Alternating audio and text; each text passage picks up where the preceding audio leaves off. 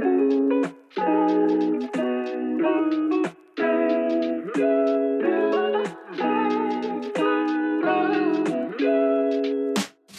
さんこんにちは。フリーランサーが健やかに生きるためのコミュニティペンギンガレージからお送りする週1配信のラジオペンギンの団らん。この番組では様々なゲストをお迎えしながらフリーランサーの働き方や考え方お金の話など普段なかなか聞けないトピックについてざっくばらんにお話ししていきます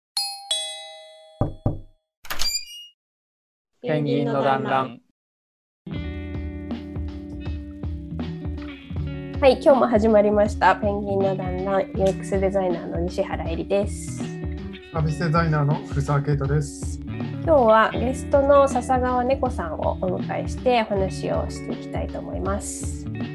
はい、では笹川猫さん自己紹介お願いします。こんにちは笹川猫です。えっ、と自己紹介私は編集者ですねライターもしてますが、えっ、ともともとえっ、と出版社で本の編集をしてましてそれをあのまあ、9年余りいろんなジャンルを作ってたんですけれどもそろそろネットの世界も見てみたいなっていうことで、まあ、当時、えーと、ハーフポスト日本版っていうアメリカ発のニュースメディアが日本に上陸するっていうのをなんか一人で旅をしている時にツイッターで知って、まあ、そこからご縁で、えーと、ローンチ初期のハーフポストにジョインしてそこからニュース記者を6年ほどしました。そこで、えーとまあ、本とウェブの世界を知って、まあ、あらゆるニュースを記事を書いたので、まあ、独立して2019年からなので今3年目フリーランスの編集者をしています。よろしくお願いします。はい、よろしくお願いします。はい、よろしくお願いします。なんか最近のお仕事だったり活動してる内容についてちょっと聞いてもいいですか？そうですね、えー、っとまあ基本的には編集のお仕事とライティングのお仕事になるんですけれども結構幅が広がってきたかなと思ってまして、えー、と主には、まあ、あのハーフポストのようなメディアで編集企画をしているっていうお仕事ですとか、まあ、立ち上げたメディアを自分で運営していたりとかとは、まあ、企業さんのオウンドメディアの編集サポートも実はやっていたりします。これが外向きの発信のコンテンツですね。でえー、っと実はってところですけど結構企業さんのあの企業理念とか 経営企画とかなんかそういう新規事業とかのプロジェクトの言語化とか社内向けの発信とか、まあ、インナーのコミュニケーションのお手伝いも、まあ、ご縁あってやったりするようにしています。まあライターの仕事としては、まあ、メディアで連載をしていたりインタビューとか取材記事を書いたりもしてますね。そんな感じです。すごいかなり幅広くやってるんですね。全然知らなかった。なんかあの メディアメディアのイメージメディアを作っているイメージがあったのでなんかその企業にねあの企業のインナーブランディングみたいなこともやってるというのはちょっと知らなかったです。ね、あんまりねこう外向きの発信の仕事をしているとこう そういうクライアントワーク的に見えるものを見せない方がいいのかなみたいな感じであんなにあのシェアしてないんですけど その辺を多分報道の世界にいたのでちょっと線引きをするべきものかなと思いつつちょっともうちょっと出してもいいかなと思ってるんですけど実はやってます。なるほど。えー、面白い。面白い。ツイッターからはわからない情報ですね。そうなんですね。本当に陰ながら、まあ、そういうのもね、出していったらまたいろんなご縁が広がるんでしょうね。うん、すごい結構あの違いそうですね。また変わってきそうですね。うん、うん、そういういろいろ幅広くお仕事してる中で、なんかこう大事にしていることとかってありますか？大事にしてること、うん、まあ基本的にはフリーになってからは人のご縁っていうのが一番大事なのかなって思ってるのと、まあ、あとは自分がやっぱり面白いか楽しめるかみたいなところの2つの軸が結構大事ですね。まあうん幸いフリーランスになってからの方が楽しい仕事しかしてないような感じがあるので なんかもっと早く辞めればよかったって 思うんですけどなんかタイミングとかねまあうん。辞めた時の人間関係とか縁があってますけどこう、初めてオファーがあるクライアントさんとかもまあ聞いてみるとやっぱり共通の友人がなんか紹介してくれてみたいなことがまあほぼほぼなのでそういうご縁は大事にお仕事をしてるかなと思いますね。なるほど。なるほど。ペンギンの団らん。フリーランスをやってるとこう自分が面白いっていうのとやっぱりこう食べるためのお仕事っていうところのこうグラデーション結構難しいなと思いながらうん仕事することも結構あるんですけどなんかその辺とかってなんか猫さん的にフリーになってから感じることとかありますか？そうですね。例えばこう、まあ、ツイッターとかで分かりやすい私が書いた記事であるとかメディアの取材記事みたいなのは、まあ、メディアの事業スケール的にもやっぱり原稿料とかってすごい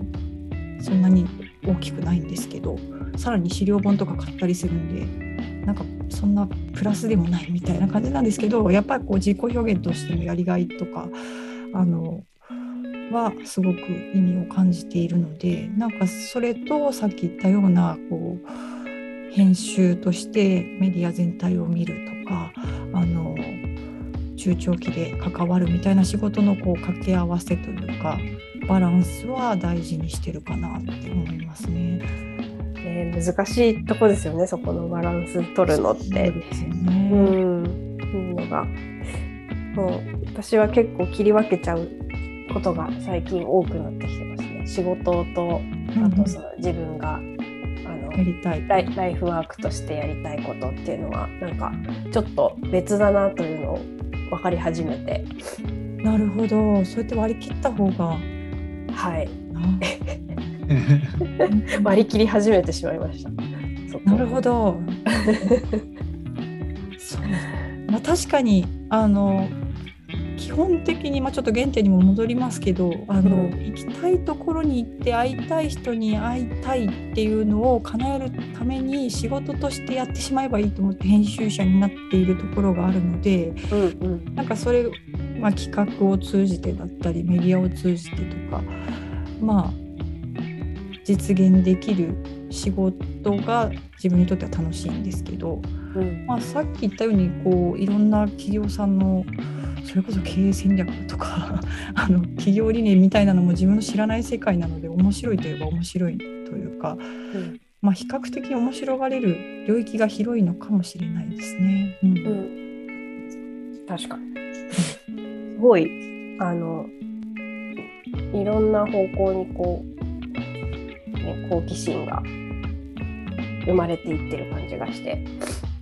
うんすごいなと思って。なんかね職人さんとかすごいなと思うんですけど、まあうん。編集者っていうのはずっと続けてるんですけどぱこの職種の人ってこういろいろ見たい。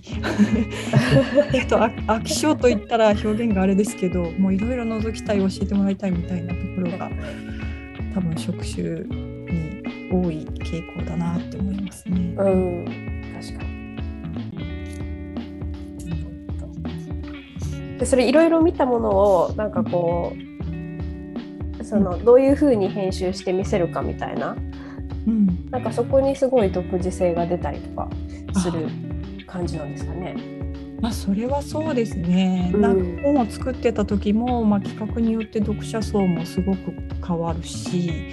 それに合わせてパッケージとか文体も変わってくるしっていうのもありますしニュースメディアも同じ媒体ですけど柔らかい記事とめちゃくちゃ重い記事では結構若干トーンを調整したりしているのでこうその人に届ける時にどう仕上げるかっていうのはなんだろうそこのバットを振りまくってきた感じがありますね。なんか力強いですね。力強い。なんですかね。まあ、ニュースメディアの時は本当に鍛えられましたね。なんかうん、確かに。日何本も書くし、その日地震が起きれば書くし、はいその日テロが起きれば何人か動くしみたいな感じでこうすごい自分の頭の中が広がったというか、うん、まあ、身近な子育てとかね働き方みたいなものからなんかそれこそ大統領選みたいなものま自分ごとになるっていう意味ではすごい世界が広がったなって思いますね。うん、確かに。なんかすごい筋力つきそうですね。筋力つきそう。うん、そうですね。回転数が。早い。そうそれをなんか本当その日とかに書いていくのでなんかもう Google 先生を駆使しながらですけど なんかこう正しいファクトをもとに今伝えるべきものを伝えるっていうなんか鍛えられたなって思いますね。なるほど。うんペンギンの団らん。そういう中でこうニュースメディア関わってて、でこうフリーランスになろうと思ったきっかけってど、なんかあったんですか？そうですね、まあ、それ最初に話すべきだったのかもしれないですけど、まあ、本当に立ち上げの時からいたので、うん、ベンチャーみたいに朝から晩まで働いてたんですけれども2016年に子供を出産しまして、まあ、なかなか以前のように働けなくなってそれこそリアルタイムでニュースって追うものなんですけどあの何ですかね。まあワークしている時間以外は子育てをしているのでなかなかこうイレギュラーな時間のは対応できないですしあの自分がリサーチとかインプットする時間もないしあのまあ究極的だったのは365日休まないので土曜日とかも出勤するんですけど、まあ、ある大学の監督が、まあ、パワハラというかセクハラというかなんか、まあ、当時大問題になって記者会見をしてたんですけどそれを私が当時当番だったので会見を書いていて。これ私じゃなくてもいいよねみたいな いろんな記者がこの放送を見ながら書いてるし現地にも行ってるし私がなんか貴重な時間を使ってこれ書く意味ないよねと思ってなんか改めてこうニュースじゃない編集のアプローチというか自分が伝えたいものとか来たいとか会いたい人に会う仕事の仕方に変えたいなと思ってうんフリーランスになりましたね。うん、うん、なるほど。まあ、その頃、まあ、エリちゃんだったりとか、あのまあ他のフリーランスの人たちとの出会いがすごい多かったのであこんな自由な動き方働き方してるんだっていうのもあってちょっとずっとそれまで会社に属してたんですけどうんフリーランスになってもいいかなと思ってうんうんうんうん卒業しましたね。うんなるほど。確かにね、こうフリーランス、ちょうどあれですよね、猫さんがそのフリーになった頃って、こう、周りにフリーランスの方が増えてきてみたいな話がありましたけど、やっぱそういうフリーランスってこうやるんだなみたいなのが、こう、周りで働いてる人がいて分かってくると、すごいそういう一歩を踏み出しやすいとかありますよね。そうですね。やっぱ集合とかで会社に時間を使っているっていうのがなんか長長いんだなっていうのを フリーランスの子たちを見て実感したというか、はい。まあ、それこそ笑い話ですけどその結構フリーランスのコミュニティみたいなのに顔を出すようになってたので平日の昼間に沖縄で3人ぐらいが、まあ、みんなフリーとか独立してる人たちが集まって会ってたりしてあ、そっか平日も自分が決めていいんだみたいな すごい大きかったですね。確かに、ね。今、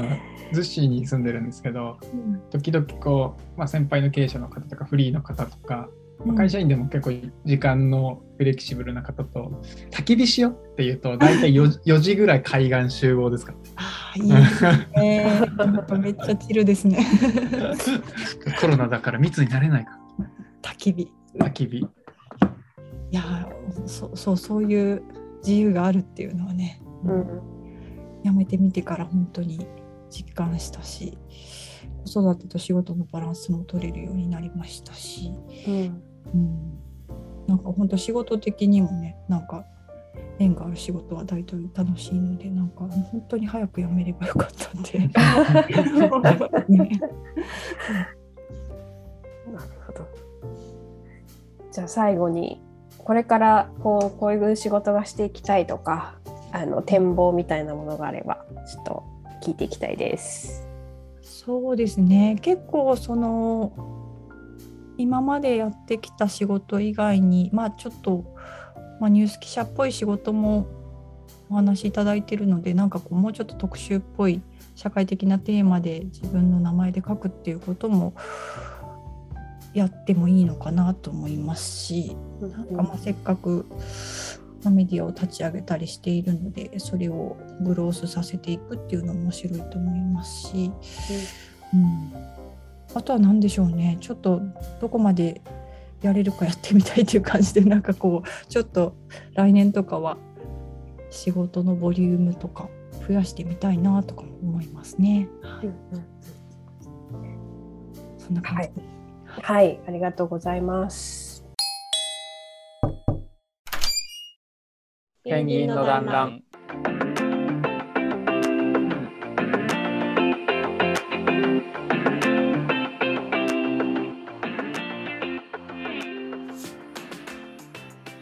はフリーランスで編集者として活動されている笹川猫さんをお迎えしていろいろお話を聞いていきました。でなんかあのもともとねニュースメディアにいたっていうところで、まあ、すごくいろいろなこう記事だったりいろんな出来事をこう扱っていく中で多分そこそれに対するこう筋力がついていくというかこう編集する筋力がついていくみたいなのを、まあ、6年間ぐらい経験した上でこう自分で自分のその発信したい方向性っていうのをこうあの作りながらフリーであのされているのがなんかすごくこうお話を聞いていても楽しそうだなというふうに 感じました。なんかそれがすごいフリーランスになるこう面白みというかあの一番楽しいところなのかなっていうのを話をしていて感じました。はい。で最後に猫さんもあの感想があればお願いします。あ今日はありがとうございました。はい。普段なんかこう自分がお話を聞く側であることが多いのでなんか自分の経験とかお話しさせていただく機会がすごい貴重だったなと思います。はい楽し楽しそうと言ってもらえてちょっと安心しました。ありがとうございました。はいはい、どうもありがとうございました。